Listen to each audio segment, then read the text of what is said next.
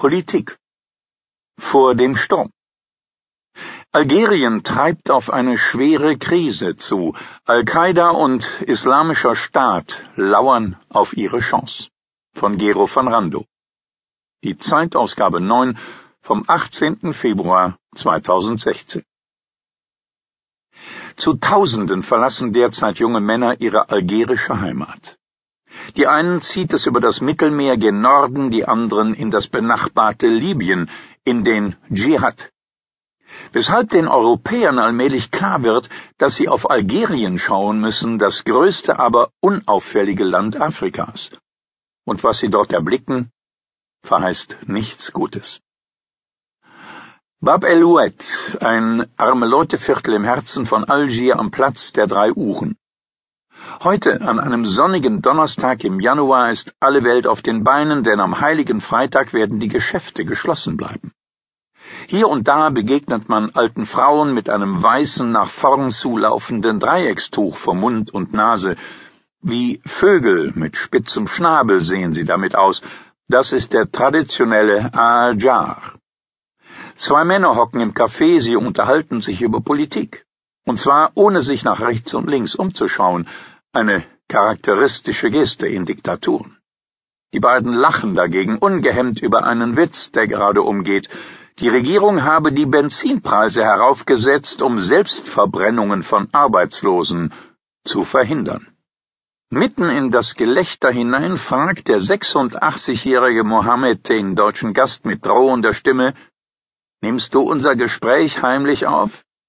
Die Antwort, kannst mich ja durchsuchen, gefällt ihm. Mohammed grinst und schenkt dem Fremden einen Erdbeerbonbon, den er hervorgekramt hat.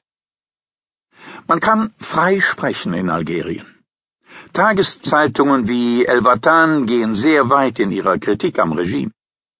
Trotzdem landen nach Angaben von Amnesty International Journalisten und Menschenrechtler wegen politischer Äußerungen im Gefängnis und in den Kerkern der Geheimpolizei wird gefoltert.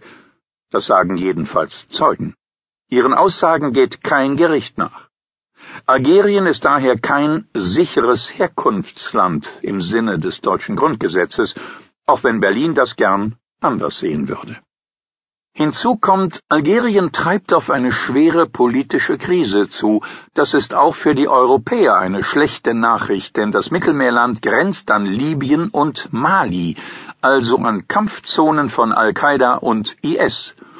Und auch im Landesinneren haben sich Terroristen festgesetzt und werben Kämpfer an. Von ihnen ist täglich in den Zeitungen zu lesen.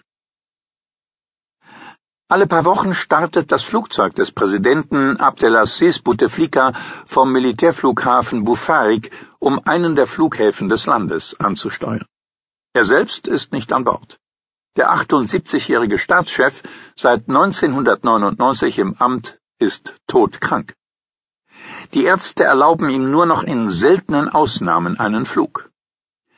Der Airbus A340-500, ausgerüstet mit Krankenstation, Schlafzimmer und Raketenabwehr, muss trotzdem hin und wieder bewegt werden, damit er intakt bleibt. Die Männer im Café in Bab el-Oued lachen noch über einen weiteren Scherz. Bänder mit abgehörten Telefongesprächen des Präsidenten seien aufgetaucht. Drei Stunden Schweigen.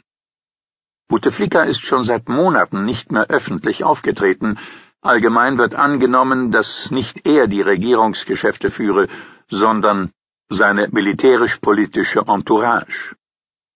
Und die ist nervös geworden. Ihre Machtbasis ist das Öl.